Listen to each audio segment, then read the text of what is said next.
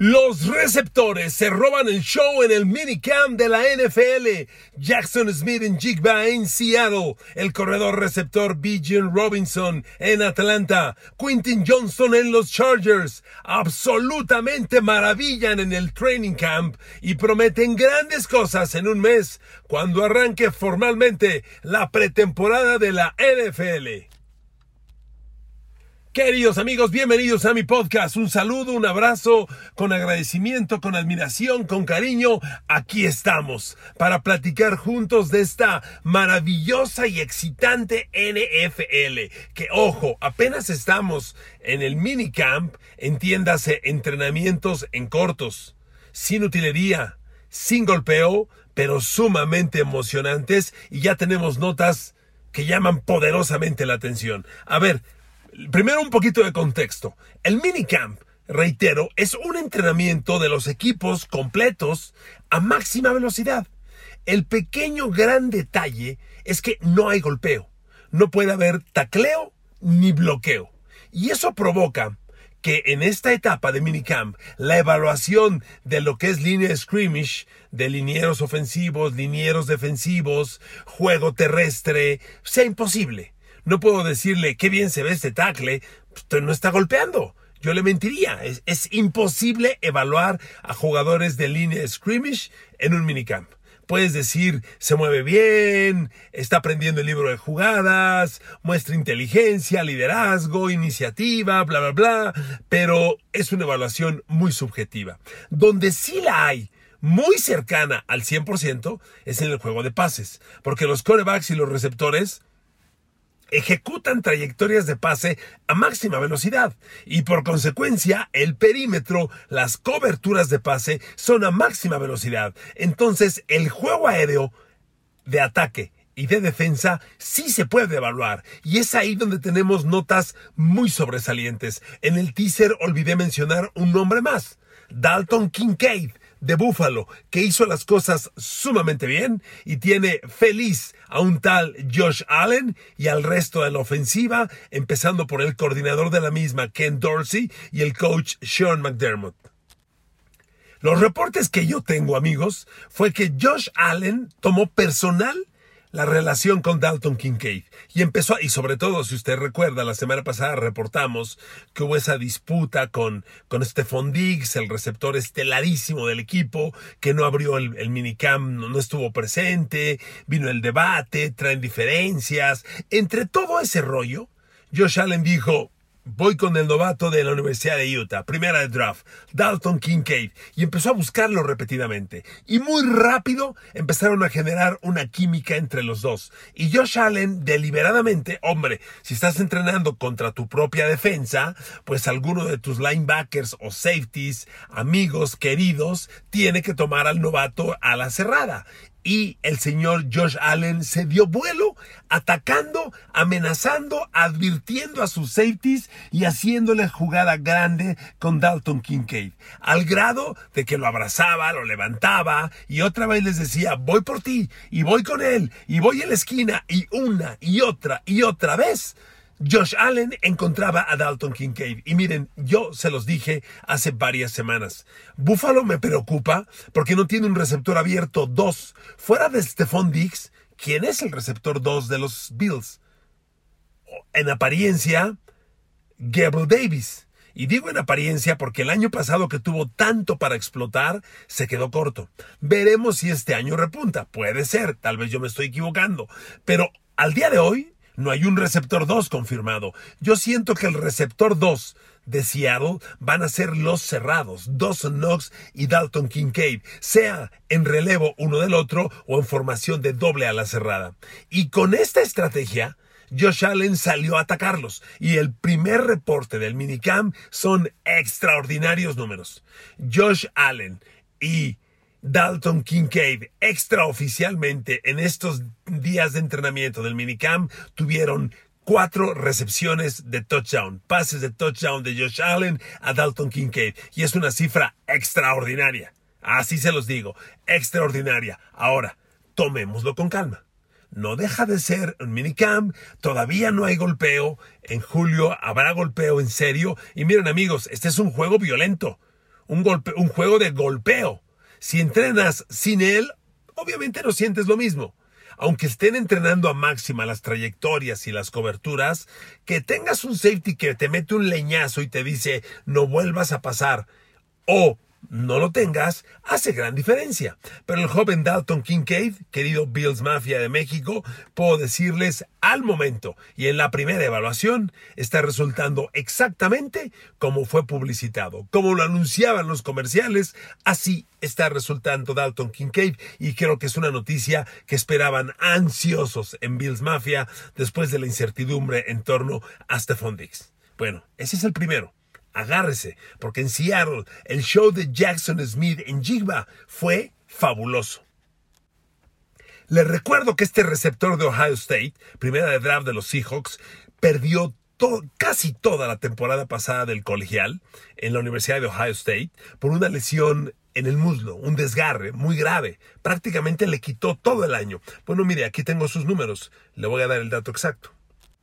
Jugó dos partidos, sí, solo dos, perdió todo el año. Entonces, eh, eh, en el campo de, en el minicamp de Seattle, fueron muy precavidos con verlo correr al 100%.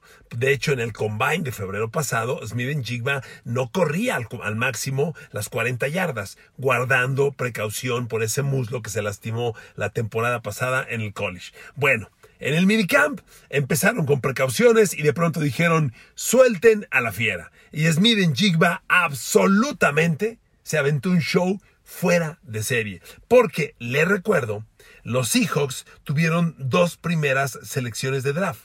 Y la otra primera de draft fue Devon Witherspoon, el corner, el mejor corner del draft, fue reclutado por Seattle. Imagínese que en el campo de pretemporada tienes al mejor corner del draft y probablemente al mejor receptor del draft. Y los tienes uno contra uno. Dicen que el show de estos dos fue maravilloso. Y se aventaron la que sin duda fue la jugada del minicamp. Un bombazo de Gino Smith de cerca de 60 yardas en el que Devon Witherspoon tenía cobertura perfecta sobre Smith en Jigba, pero el balón de Gino Smith con un ball placement, como le llaman en inglés, una colocación de balón espectacular, lo puso en la esquina, lo puso en el lugar correcto y Jackson Smith en Jigba se aventó una recepción que detuvo el entrenamiento y generó los aplausos de todos.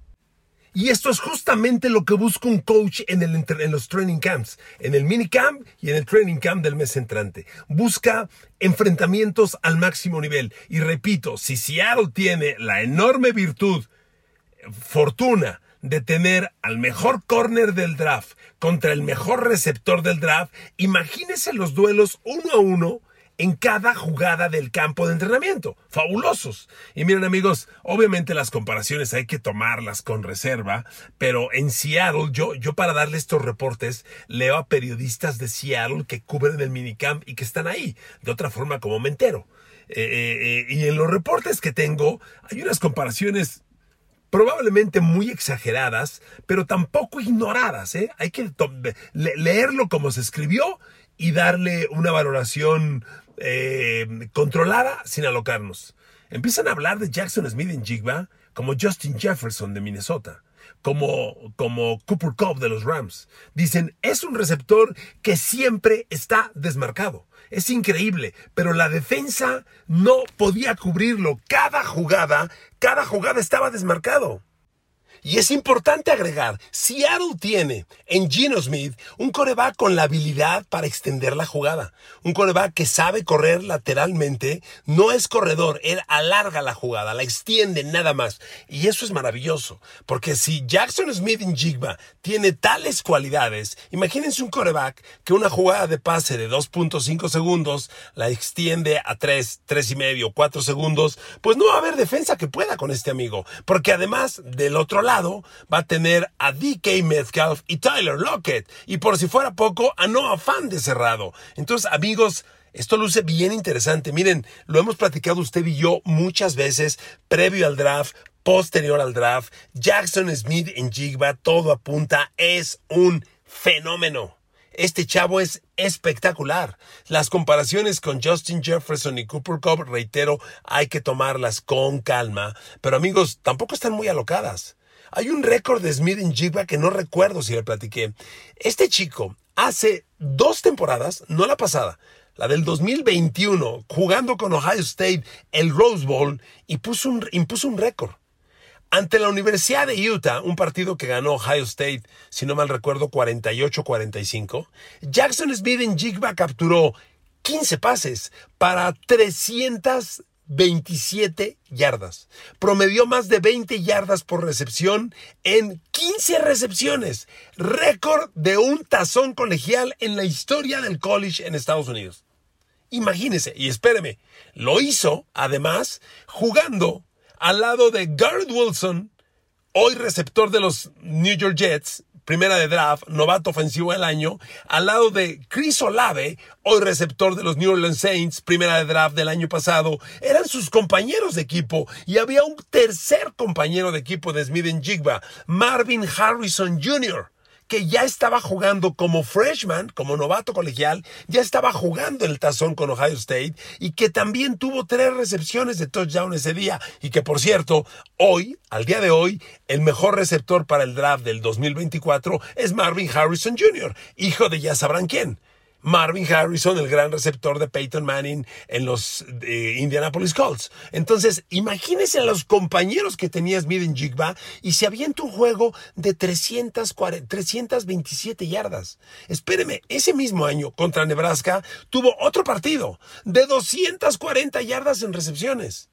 Este chavo, la temporada pasada, la perdió por lesión, como ya le decía, desgarre de muslo. Y, y yo noté en el draft que como que la evaluación era un poco injusta o un poco desinteresada. Los números que le doy de Smith en Jigba, dígame si estoy exagerando, son brutales. Porque además estás hablando de Ohio State un colegio que juega contra lo mejor de Estados Unidos. Ohio State juega contra Michigan, juega contra Alabama, juega contra los grandes tazones. Ohio State es un colegio top.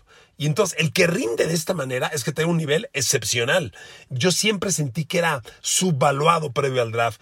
Lo que empieza a ver Aaron en el campo de prácticas tiene a la gente fascinada. Y tenerlo con Devon Witherspoon uno a uno es un deleite, reitero, es un deleite, porque va a hacer que los dos mejoren mutuamente y este equipo va para arriba, ¿eh? Mucho cuidado. Bueno, me apuro porque tengo otros reportes que darle. Atlanta. Mire, con los Falcons, la primera de edad fue Bijan Robinson, el corredor de los cuernos largos de Texas. Sorprendentemente un corredor muy alto en el draft. Yo le dije, no, es que no es un corredor. Bijan Robinson es un Divo Samuel, es un Christian McCaffrey, es un generador de yardas, es un playmaker. A Bijan Robinson hay que darle el balón en cualquier parte del campo y te va a generar yardaje, sea como sea y por donde sea. Y Atlanta lo empieza a colocar de receptor abierto, de receptor slot, de corredor, de corredor saliendo por pase y el chavo empieza a maravillar en los entrenamientos. Mire, Atlanta es un equipo muy discreto, casi nadie habla de él. Y la razón principal es que su coreback va a ser Desmond Reader. Desmond Reader fue novato la temporada pasada, no jugó en todo el año, no fue un novato, bueno, fue novato el año pasado, en un año en el que los corebacks que salieron del college eran muy poco, muy malos. No había estrellas y él viene de esa generación. Entonces, ni quien pelara a Desmond Reader. Y como no jugó, no pasa nada. Atlanta ya dijo, Desmond Reader va a ser el titular este año. Yo no creo que sea una joya escondida. Vamos a ver, a lo mejor me equivoco. Pero ¿por qué le platico esto? Desmond Reader va a tener un soporte muy interesante a su lado.